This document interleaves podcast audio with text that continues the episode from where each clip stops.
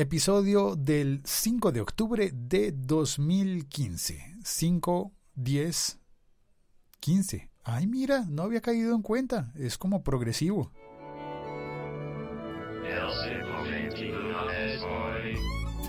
Bueno, espero que se me esté oyendo bien fuerte y claro. Bueno, no tan fuerte porque la verdad es que con esta configuración eh, todo el audio queda bajito y está bien. Ya luego al terminar le subiré el, volumen a todo. Mm, bueno, este episodio se emite en directo. Se puede chatear cuando utilizas la aplicación Locutor Co, aplicación disponible para eh, iPad, iPhone y cualquier dispositivo Android. Se puede utilizar esa aplicación y chatear. También se puede chatear directamente desde el sitio web o la aplicación de Spreaker. Soy Félix, mi Twitter es arroba locutorco y este es un podcast de la Liga Podcastera en la que hoy se incluye, eh, bueno, comenzaron solamente podcasters argentinos, luego llegué yo, un podcaster colombiano, llegó Velvor, un podcaster mexicano, y hoy se incluirá un podcaster español y eso me llena de alegría me llena de muchísima alegría. No voy a decirte todavía cuál es ese podcaster español porque, bueno, no sé, pues creo que debo dejar que sea él quien te lo diga. Escucha por favor el podcast oficial de la Liga Podcastera y allí posiblemente aparecerá la gran noticia, gran, gran, gran noticia. Bueno, y también en, dentro de esta interacción entre los podcasts de la Liga Podcastera, quiero responder a un podcast eh, de hoy mismo, de hoy 5 de octubre, que en la mañana publicó Velvor desde Ciudad de México. Él eh, dijo, mm, estaba mencionando a fulanito y sutanito, fulanito, y estaba hablando de música y de aplicaciones de streaming musical. Así que a manera de in reply to Velvor, aquí está el fulanito. Él no se acordó de cuál era fulanito y no entendió cuando yo le escribí en el chat merengue, fulanito es igual a merengue. Y él, eh, no sé, hizo algún comentario, pero creo que no se acordó. Así que recordémosle a Velvor en México por qué fulanito es merengue. Guayando. Y ahora que la cosa se va a poner buena aquí.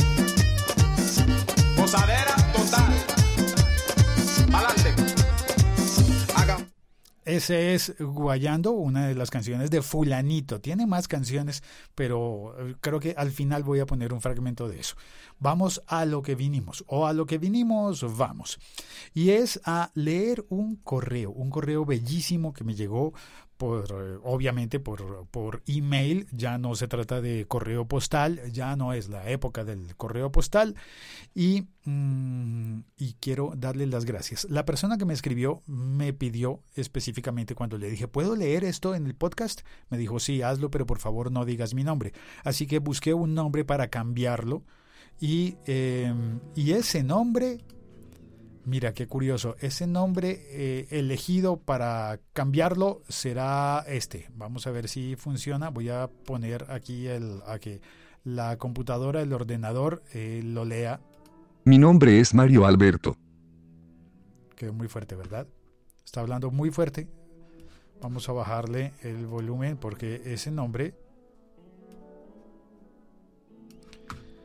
Ese nombre eh, lo elegí pensando en alguna telenovela, ¿no? Es un nombre compuesto como de telenovela, telenovela eh, venezolana o mexicana. Pues eh, oigamos el, el correo. Voy a ponerlo por fragmentos con esta voz artificial que reemplaza la suya porque el Mario Alberto, entre comillas, nombre cambiado, lo envió por correo escrito. Mi nombre es Mario Alberto, de España, y te digo amigo porque me ha emocionado reencontrar tu podcast. Debo reconocer que hace meses, quizás un año, me suscribí y a los dos episodios lo borré. No me pareció interesante, quizás tuve mala suerte con los episodios que escuché, pero a raíz de tu intervención en Jarras y Podcasts, que me encantó, decidí volver a escucharte y esta vez con gran satisfacción. Bueno, pues eh, debo darle las gracias a Mario Alberto por, por darme esa segunda oportunidad que me parece maravilloso. Es, es eh, lógico y normal que esas cosas nos pasen. Además, siento yo que a veces como que peleamos con un podcaster y luego nos reconciliamos. Pues, eh, o peleamos no, no en el sentido literal de peleamos, pero a veces decimos como que, ah, me aburrí, tal vez eh, lo dejo de oír durante unas semanas o unos meses y luego lo vuelve uno a oír y a reencontrar. Y me gusta mucho tener la posibilidad de haber mejorado. Yo quisiera pensarlo así, como que he mejorado. Em, sigamos oyendo el correo. Este email me ha quedado muy largo, lo siento, pero voy a culparte a ti por haberme provocado las ganas de escribirte. pues a pesar de que me esté echando la culpa a mí, de que me esté culpando, pues me parece muy bonito porque no hay nada mejor que hablar eh, como en un podcast y que alguien al otro lado del océano tenga ganas de contestar y te conteste y se cree con eso un diálogo. Me gusta cómo hablas, profesionalidad de locutor aparte, aunque debo reconocer que debido a la gran cantidad de podcasts que escucho, si el podcast no lleva interpretación, los escucho acelerados. Por ejemplo, audiorelatos o zafarrancho podcast, los escucho a velocidad normal y en ocasiones a ti, dependiendo del tema que estés tratando. Yo también hago lo mismo. Yo oigo, es más, he estado utilizando la, la aplicación, el podcatcher Overcast que es buenísimo para oír eh, los audios acelerados. Y ya me he acostumbrado y los oigo cada día los voy acelerando un poquito más. Con algunos ya he llegado al tope que no se puede acelerar más. Pero también es verdad con, con otros los dejo lentos. Y lo que me gusta de esa aplicación es que te permite oír unos así y otros asá. Unos eh, unos eh, más lentos y otros más rápidos. Me acordé de un chiste, perdón la interrupción, yo siempre me desvío, pero el chiste es que alguien dijo, buenas, eh, eh, me da una mazorca. y otro dijo, me da una mazorca, pero ¿cómo la quiere? ¿La quiere diferente? Porque es que a algunos les gusta la mazorca así y a otros les gusta la mazorca asá. Está bien, no volveré a contar chistes. Está bien. Bueno, Sigamos oyendo el correo. Respecto a los temas de premios de la Asociación Podcast en España, solo hacer una apreciación, dudo, y repito, dudo, que sea contra la ley dar premios a extranjeros porque una asociación es un ente privado y los premios lo son igualmente. Sí, qué coincidencia, yo pienso lo mismo. Creo que es una decisión particular. No, es decir, cuando alguien me dijo en un podcast o en un chat o algo así, es que la ley no nos lo permite, yo pensé, no es posible que la ley no te permita entregarle un premio o un regalo a quien tú quieras. Eh, pero bueno, igual no conozco, así que eh, ese no es posible, era como una expresión, yo no lo sé, así que de momento vamos pensando igual. Por otro lado, jamás he dicho a la asociación lo que debe o no debe hacer. Las asociaciones, desde mi subjetivo punto de vista, son clubes privados que definen sus propias normas y pueden gestionar sus actividades, cuotas de socios, normas de acceso o expulsión de socios, como mejor les plazca siempre que, y esto creo que sí es ley, no discriminen por sexo, raza o religión. De acuerdo, no discriminar por sexo, raza o religión y sin embargo las decisiones, me parece que, tienes razón con lo de que funcionan como un club. De hecho, me recuerda mucho a lo que pasa en Colombia con la Asociación Colombiana de Locutores. Esta no es de podcasters, es de locutores. Y en esta asociación siempre les he criticado yo que funcionan como un club. Es decir, eh, dicen que van a recibir locutores, pero esos locutores tienen que ser presentados por un socio. Mira, es que mi, y eso me parece como un poco curioso porque significa que un locutor nuevo no puede entrar a la asociación hasta que no esté eh, avalado por dos socios eh, que ya existan y eso me parece que es como una, em, una boca de jarro, una, un embudo, una traba para que, para que muchas personas no entren y solamente entren los que son amigos. Y creo que así funcionan los clubes, clubes, se dice clubes o clubs, y pues está bien, ¿no? No hay por qué criticarlo, pero tampoco significa que uno siempre vaya a estar contento con lo que otras personas deciden. Ah, el derecho a la discrepancia, supongo. Dicho esto, tu podcast sobre los premios, sin gustarme a mi nada Penélope Almodóvar, fue muy, muy buen programa. Volviendo a la asociación, entiendo que los centren, al menos de momento, solo en España. Se supone que su objetivo es hacer crecer el mundo del podcasting. Y, en mi opinión muy subjetiva, o no lo están logrando, o el ritmo es excesivamente lento. O tal vez se me ocurre, tal vez lo han nombrado de manera equivocada, porque si dicen que van a promover el, y hacer crecer el mundo del podcasting, pues tal vez podrían decir, vamos a hacer crecer el mundo de del podcasting español o de nuestra localidad. Y vale, ¿no? Tal vez falta eh, apuntarlo así. Y es que es lógico, se vale. Alguien podría decir, voy a hacer una asociación que promueva el podcasting aragonés, sin tener muy claro hasta dónde es aragonés, porque claro, no soy español, no conozco. Pero yo podría decir, voy a promover el podcast bogotano, de mi ciudad solamente y no de los alrededores. Eh, y ahí vendría la disquisición y la pregunta, entonces puedo incluir a podcasts extranjeros que hablen de la ciudad o que hablen de este tema, o alguien podría decir, vamos a hacer una asociación de podcasts que hablen de historia. Mira, esa sería una bonita. Y sería mucho más fácil de, de establecer, ¿no? Si tu podcast no habla de historia, pues no entra. Y creo que sería lógico. Tal vez, tal vez es por ahí, por, la definición del objeto de la asociación. Y con esto no estoy queriendo criticar a esa asociación, estoy diciendo, hay varias asociaciones, yo en realidad creo es que nos hace falta una o varias más. Las que están están bien, pero quizás nos faltan más. Es por esto que me parece incluso apropiado que mantengan su terreno de acción limitado, ya que no creo que tengan capacidad para gestionar más no por falta de voluntad, sino porque tienen sus trabajos, familias, responsabilidades, y creo que los asociados no son más de 100 o 120, y no creo que más del 10 o 20% participen activamente en el día a día. Ni siquiera sé qué más hacen aparte de elegir sede para las JPO de o gestionar las reglas de los premios de cada año. Como te comento, no soy miembro, así que ni exijo, ni reclamo. El robot de leyó JPOD cuando creo que estaba escrito lo que comúnmente la gente dice JPod. Pero sí, es verdad. Es decir, si yo estuviera en alguna de esas asociaciones y en alguno de esos comités, pues seguramente diría, oye, tengo una cita eh, para llevar a mi mamá al médico y hago lo que haya que hacer después de. Mm, tengo hora con el médico, entonces después de eso contribuiré. O sí, es, es lógico y es natural.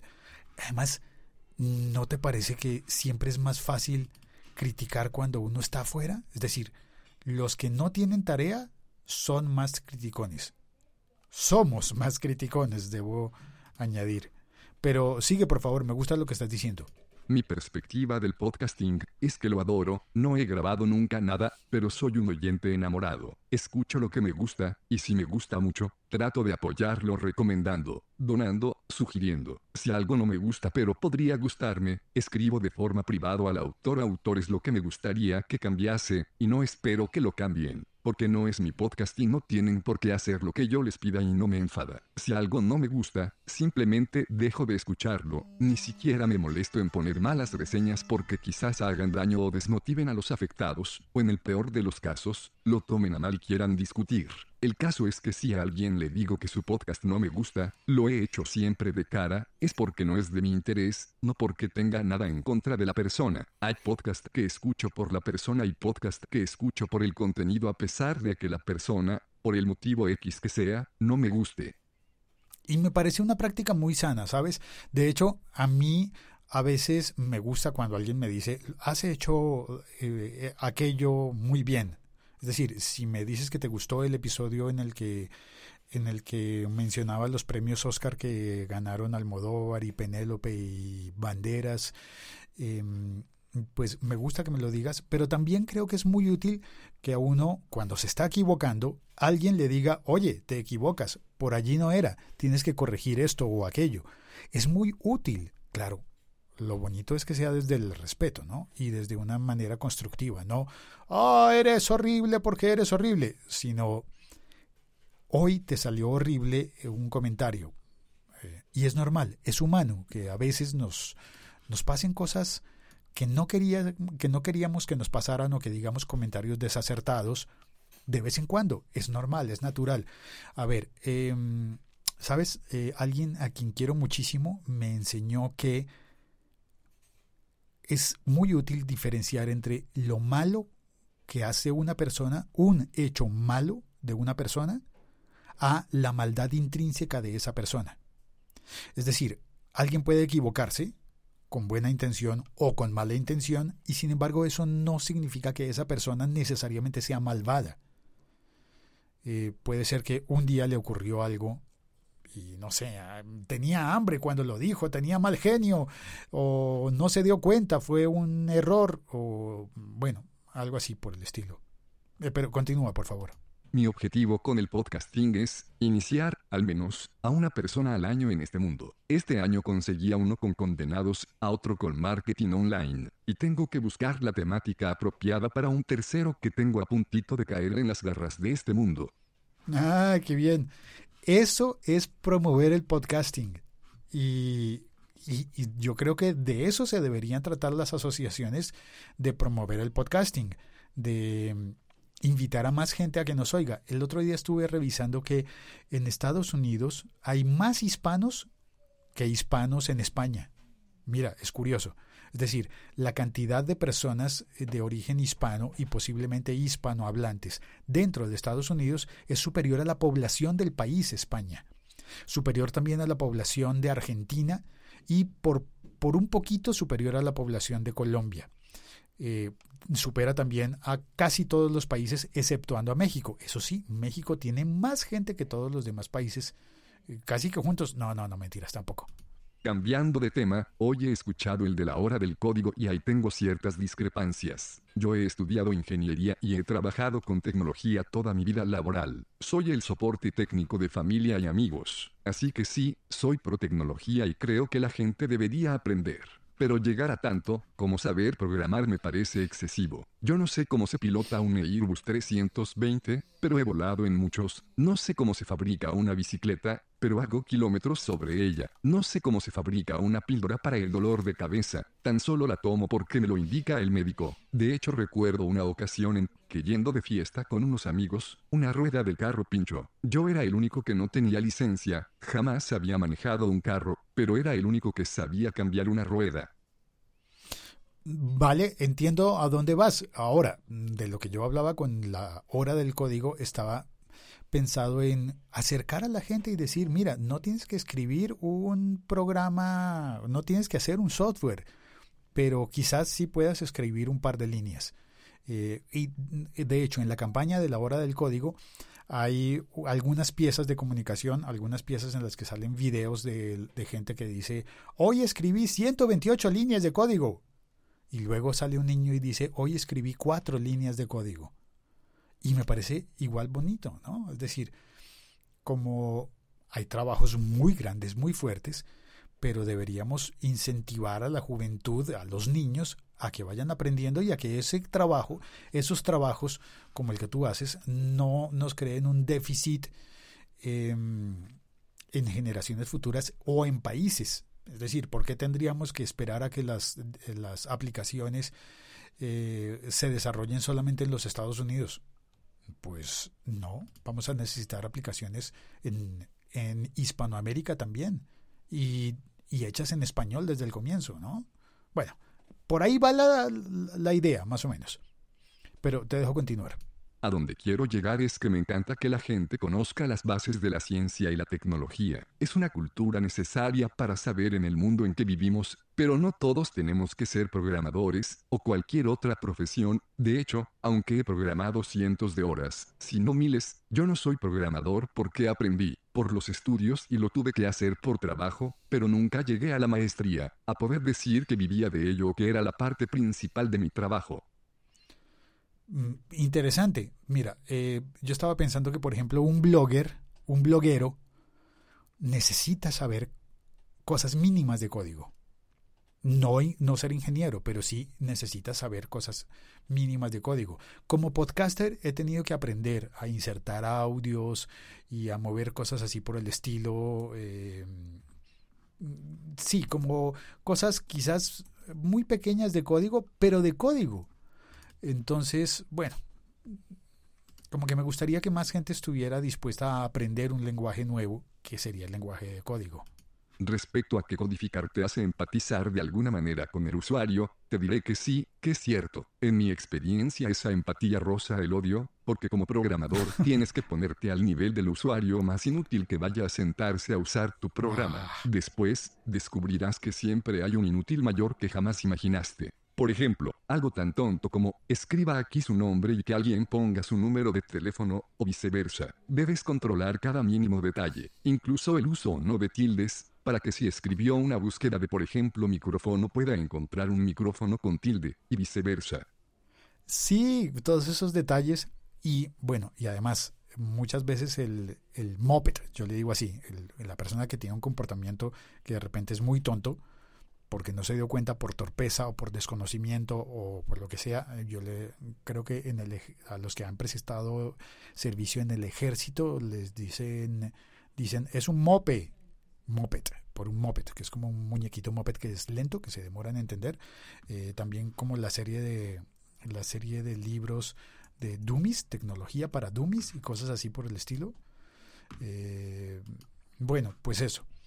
Em, llegamos al final del correo y la última frase del correo eh, quiero ponerla con el robot español, con el la voz de robot española, que em, debo decir, no la puse así al comienzo y presento disculpas porque sonó una voz de robot con acento mexicano. No utilicé la voz española porque sentí que hay algo en esa voz española que se ha utilizado para muchos videos anónimos como de odio y esto no tiene ese, esa intención. Así que, no sé, preferí probar esa otra voz eh, para leer la parte mayor del correo, pero la parte de la despedida sí que la lea el robot con acento español. Bueno, ya te he aburrido un poco con mis historias o como se dice mucho en España, pajas mentales. Recibe un fuerte abrazo desde España de tu oyente Mario Alberto. Muchísimas gracias. Mario Alberto es un nombre ficticio Em, porque, no sé, porque pues Mario Alberto lo quiso así y ya, y punto. Eh, soy Félix, este, es, este ha sido un episodio más del siglo XXI, es hoy de la Liga Podcastera y te voy a recomendar eh, nuestro primer eh, apoyador, perdón, auspiciante, nuestro primer patrocinador que es mantis.com.mx, supervivencia urbana. Yo ya le tengo puesto el ojo a una alforja para bicicleta y estoy viendo cómo es que voy a hacer para que me la envíen hasta Colombia, porque ellos obviamente están en México. Y, pero si tú estás oyendo este podcast en México, dale una mirada a mantis.com.mx, supervivencia urbana. Y tienen, sabes, me gustó mucho su, su Instagram, en donde se ven los productos. Su Instagram es mantis guion bajo, Gear, Gear. Quienes hablan inglés dirán Mantis Gear, pero quienes no hablan inglés eh, mirarán eh, Mantis barra abajo, underscore o, guion al piso, también le dicen Gear con G de gato, G-E-A-R. Soy Félix, este ha sido el siglo XXI es hoy y me despido con un fragmento de, de fulanito. yeah body, move your body, everybody, mi gente mía,